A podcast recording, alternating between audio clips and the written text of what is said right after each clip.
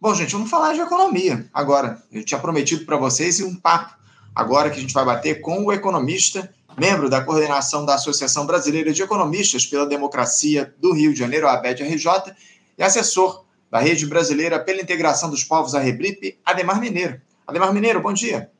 Bom dia, Anderson. Bom dia aos que nos acompanham e a sua produção aí.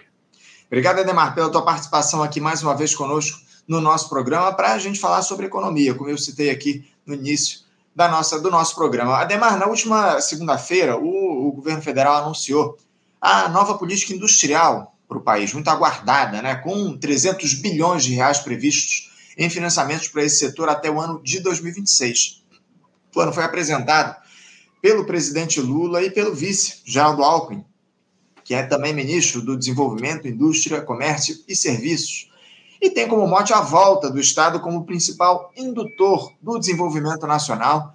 Essa proposta, chamada aí de Nova Indústria Brasil, foi apresentada durante a reunião do Conselho Nacional de Desenvolvimento Industrial, o CNDI, realizada no Palácio do Planalto. Desses 300 bilhões de reais previstos até o fim de 2026, o mandato do presidente Lula, o fim do mandato do Lula, 106 bilhões já haviam sido anunciados em julho do ano passado na primeira reunião do CNDI. O plano tem ações previstas para a próxima década, até 2033, divididas em investimento na modernização das cadeias agroindustriais nacionais, um complexo econômico industrial de saúde, infraestrutura e saneamento, também a transformação digital da indústria, bioeconomia e tecnologias para a defesa nacional. Os recursos do programa serão geridos pelo BNDES, pelo FINEP, que é a financiadora de estudos e projetos, e pela Embrapi, que é a empresa brasileira de pesquisa e inovação industrial. O financiamento será disponibilizado por meio de linhas de crédito de recursos captados no mercado de capitais, em alinhamento aos objetivos e prioridades do programa. De acordo com o governo, essa nova política vai priorizar ações do poder público como forma de induzir a produção nacional, com oferta de linhas de créditos especiais, recursos não reembolsáveis e ações regulatórias e de, de propriedade industrial. As compras públicas e a realização de obras incluídas no rol do novo Programa de Aceleração do Crescimento, PAC, também serão priorizadas pelo Executivo Federal para incentivar o desenvolvimento industrial aqui no nosso país. Ademar, todos nós cobrávamos aí uma política nacional de reindustrialização e finalmente ela foi lançada pelo governo Lula. Eu queria saber suas pri primeiras impressões para esse anúncio que foi feito pelo governo federal. Esse programa, Nova Indústria Brasil, é um bom primeiro passo para retomarmos a trajetória da industrialização aqui no nosso país, Ademar? Olha, Anderson, é um bom primeiro passo. É? Agora, a gente vai, digamos, ver como de fato vai funcionar na medida em que os passos sejam mais firmes e mais rápidos no sentido é, da implantação dessa política. É? É, o que a gente já constatou é que existe uma enorme resistência dos setores conservadores, até mesmo a você ter uma política industrial. Né? Então, o debate inicial do programa não foi nem a respeito de especificidade do programa, dos objetivos, das chamadas missões, né, que você já citou aí, é, que, que estão colocadas, dos princípios, nada disso que foi falado durante a apresentação foi objeto de debate. O debate, na verdade, se centrou muito eh, na questão de ter ou não uma política industrial. É?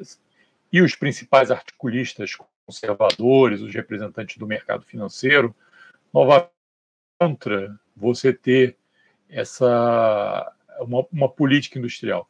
Isso é, inclusive, fora de sincronia com o que acontece no resto do mundo nesse momento, onde, eh, inclusive, países são berço desse liberalismo moderno que você tem desde os anos 80, como o próprio Estados Unidos e a Inglaterra, vem adotando políticas industriais, né, vem adotando é, protecionismo no comércio internacional, vem é, adotando uma interferência direta do Estado, no, no, caso dos Estados Unidos, com programas trilionários aí de, de, de industrial dentro aí da perspectiva dos Estados Unidos de competição mundial com a China, né? E é, o Brasil entra nesse quadro aí de, de, digamos, de tentar modernizar a sua indústria, né? o que a gente está vendo, basicamente, quando você olha os objetivos, né, são objetivos de modernização industrial, né, que dizem respeito aí à, à, questão de implantação de pontos da indústria 4.0, é, mais especificamente é, novas tecnologias, entre elas a questão da digitalização, né, é, a questão da reconfiguração energética, né, ou transição energética, né, no sentido de uma economia mais verde, e, finalmente, no geral, uma economia mais produtiva. Né? Então, esses são os objetivos da política. Eu acho que os conservadores evitam entrar nessa polêmica, até porque, é, em torno a esses objetivos, você não, não, não, não tem muita discussão, enfim. Né? É, mas é, a gente tem que pensar também é, que essa modernização industrial a menos que você tenha uma taxa de crescimento da indústria muito grande, né, ela vai levar também à, à perda de empregos. Né? Então, uh, por isso, você tem que ter um crescimento industrial expressivo, mas também se preocupar com um ponto que está lá nos princípios, né, que é a questão da inclusão socioeconômica. Né? Então, se você não, não, não tiver isso, você corre o risco de ter efeitos aí deletérios da, da enfim, dessa modernização industrial que está prevista no programa. Mas, a princípio, você aponta na direção correta né, de modernização, de transição energética, né, e, e, especialmente, em recuperar a indústria, porque o Brasil vem se primarizando muito rapidamente. Né? Você tem feito o que muitos chamam né, de uma regressão produtiva. Né? Ou seja, você vem se integrando à escala mundial, cada vez mais focado em produtos é, agrícolas, né, pecuários e minerais. Né? E, e, isso, evidentemente, como projeto de futuro do país, é extremamente concentrador, né, extremamente excludente, e é preciso alterar. Então, nesse sentido da alteração, a política vai no bom sentido. Agora, a gente vai ter que ver, de fato, como é que isso vai andar desse ponto de vista, a ausência do ministro da Fazenda na, é, no evento né, é uma má sinalização, né, porque a gente sabe que é, muitas coisas foram anunciadas pelo lado da oferta, da expansão da oferta, da modernização produtiva, mas tem um ponto fundamental que vem pelo lado da demanda, que é a utilização aí de compras públicas né, para você viabilizar o programa. E compras públicas passam aí necessariamente por aumento do gasto público, né? e é isso está na alçada do ministro da Fazenda. Então, a ausência do ministro da Fazenda, eu acho que é um ponto que tem que ser salientado aí, a, a ver à frente que se isso foi só efetivamente uma questão de agenda ou se isso tem a ver com alguma resistência ao programa. De fato, boa parte dos recursos do programa estão previstos de saírem do BNDES, né? Então, que é um, um, ponto importante também. Mas, é, de qualquer maneira, você vai ter aí compras públicas em outros ministérios. O próprio governo, o presidente Lula, é, curiosamente falou que dinheiro não era problema. Vamos ver se de fato dinheiro não é problema. Né? É, mas isso está na alçada aí do ministro da Fazenda. Então vamos ver aí como é que ele se comporta né, isso, citando aí a ausência do Fernando Haddad lá no lançamento desse novo programa de fomento à indústria no nosso país na última. Aliás, aliás Anderson, não foi hum. só ele, né? A ministra do Planejamento, a Simone Tebet, também não esteve, o que também uhum. tem que ser ressaltado. Né? É, é tinha, tínhamos lá o da equipe econômica do governo, de fato, dessa, desse, desse trio de ministros aí da área econômica, a gente tinha lá, mais era o Geraldo Alckmin, né, que é o da indústria e o comércio, o ministro, além de vice-presidente da República, enfim. É, ele, ao que tudo indica, deve liderar aí esse programa de reindustrialização do nosso país. Agora, você sentiu falta de algo mais específico nesse novo Indústria Brasil, Ademar? Alguma área aí deixou de ser incluída? Em, em linhas gerais, as prioridades do governo estão corretas nesse plano até 2026 e outra. Eu tenho, eu quero aproveitar isso para incluir um questionamento de um espectador nosso, Wagner Campanello. Ele questiona aqui, ó. Das seis áreas visadas pelo programa, nenhuma se destaca por possuir caráter estratégico no que tange à reindustrialização do país. Verdade ou mentira? Responde ao Wagner, por favor, Ademar. Não, Wagner, de fato, quando você olha a questão do complexo industrial de saúde, a questão da, é, bioeconomia, a questão de defesa nacional né, e soberania, eles têm a ver com industrialização de fato. E infraestrutura tem a ver, digamos, com a base de você poder é, montar, desenvolver, fornecer energia, fornecer transportes aí para viabilizar os programas. Mas é, tem alguns setores que foram, foram colocados. Mas voltando à tua pergunta, Anderson, é, eu, eu senti falta. Não tem muito detalhamento, então a gente também fica meio em palpos de aranha para fazer críticas mais específicas. Né? Então, a menos que o tema da soberania inclua aí esse, esse ponto, mas eu senti falta, e aí para o caso do Rio de Janeiro isso é importante, da questão da indústria naval. Né? A indústria naval é, não está citada explicitamente, né? e eu acho que é um ponto importante, até porque um país grande como o Brasil, e se você coloca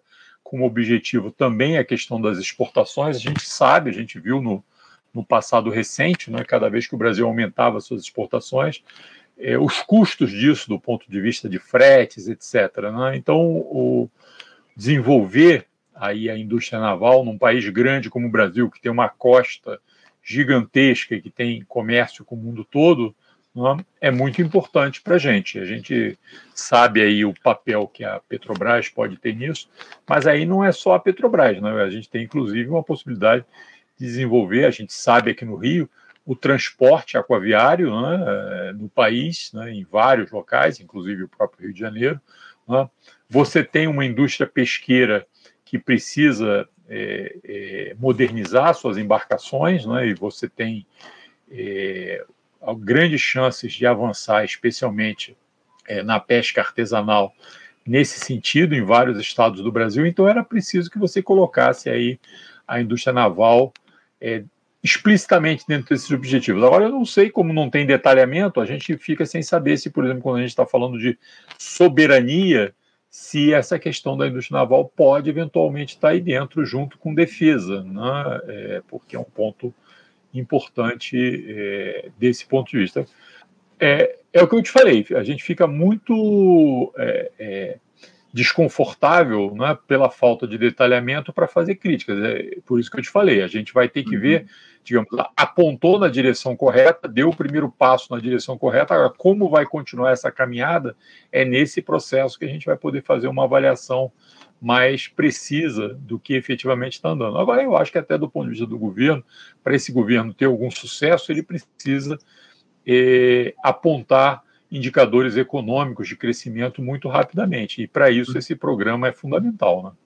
Não, não tenha dúvida, não tenha dúvida. Eu te confesso que também senti muita falta da citação à indústria naval aí, nesse plano anunciado pelo governo Lula na última segunda-feira. Não há de maneira explícita essa, essa indicação no programa. Enfim, vamos aguardar aí é, esse detalhamento que está faltando. Como você muito bem colocou, não dá ainda para a gente aprofundar as críticas, porque temos aí linhas gerais apenas desse, desse novo Indústria Brasil, que foi lançado recentemente aí na, na última segunda-feira. Agora, Ademar, uh, dentro do escopo que está colocado, indústria 4.0, semicondutores, construção civil digital e de baixo carbono, eletromobilidade.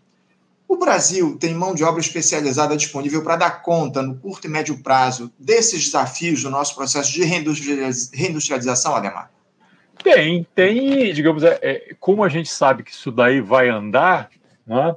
É por isso que eu, que eu te falo, é preciso você tenha metas mais também claras, né, para você preparar a mão de obra para frente. Agora, por um primeiro momento, você tem, até porque você tem muita capacidade ociosa, né, e é, algumas áreas não requerem, digamos, tanta especialização assim. Então, por um primeiro momento, você tem. É, eu, eu acho que é sempre bom a gente ter em mente não é, que a capacidade de reciclar mão de obra rapidamente no Brasil, você tem muita mão de obra disponível é, é, e tem uma capacidade de reciclagem dessa mão de obra muito rápida. É, só para pegar um exemplo que eu sempre gosto de dar, o próprio presidente da República é um bom exemplo disso, né?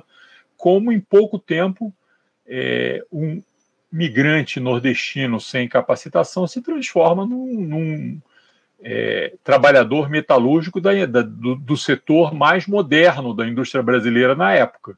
Né? Então, a capacidade de você reciclar a mão de obra no Brasil é muito grande. né? você tem aí programas para isso. É, a gente estava falando aqui da indústria naval. Né? Há, há, pouco tempo atrás, se não me engano, a UFRJ fechou aí o seu, o seu programa de é, engenharia naval, né? que é, era uma das poucas escolas do Brasil que tinha de engenharia naval. Mas a gente sabe que é, isso pode ser ativado muito rapidamente. Em quatro, cinco anos, você começa a formar novamente engenheiros navais para além dos que devem estar disponíveis no mercado, porque você, ao parar o processo de construção naval, deve ter colocado para se virarem no mercado. Né? É, então, é, isso tudo é muito rápido. Agora, você tem que apontar um caminho e seguir por esse caminho. O que você não pode fazer é interromper, porque aí o planejamento, seja das instituições de ensino, é, seja das próprias empresas, né? fica perdido e aí sim você pode ter gargalos nesse processo. Então, ao, ao, o detalhamento aí é muito importante para você caminhar no sentido correto. A, a princípio, você tem essa capacidade. A gente viu lá atrás, eh, quando você re, re, recuperou a indústria naval em pouco tempo, né, você tinha dificuldade de mão de obra, né, e rapidamente você, inclusive, por exemplo, trouxe de volta, né, que em função da crise de 2007, 2008, né, isso refletiu na indústria naval internacional, tinham vários brasileiros que estavam voltando do Japão, por exemplo, onde eles trabalhavam na indústria naval, e foram rapidamente reincorporados aqui a uma indústria naval que começava a crescer para fornecer eh, navios e plataformas aí para a Petrobras. Né? Então você tem essa capacidade, o brasileiro é muito dinâmico nesse sentido.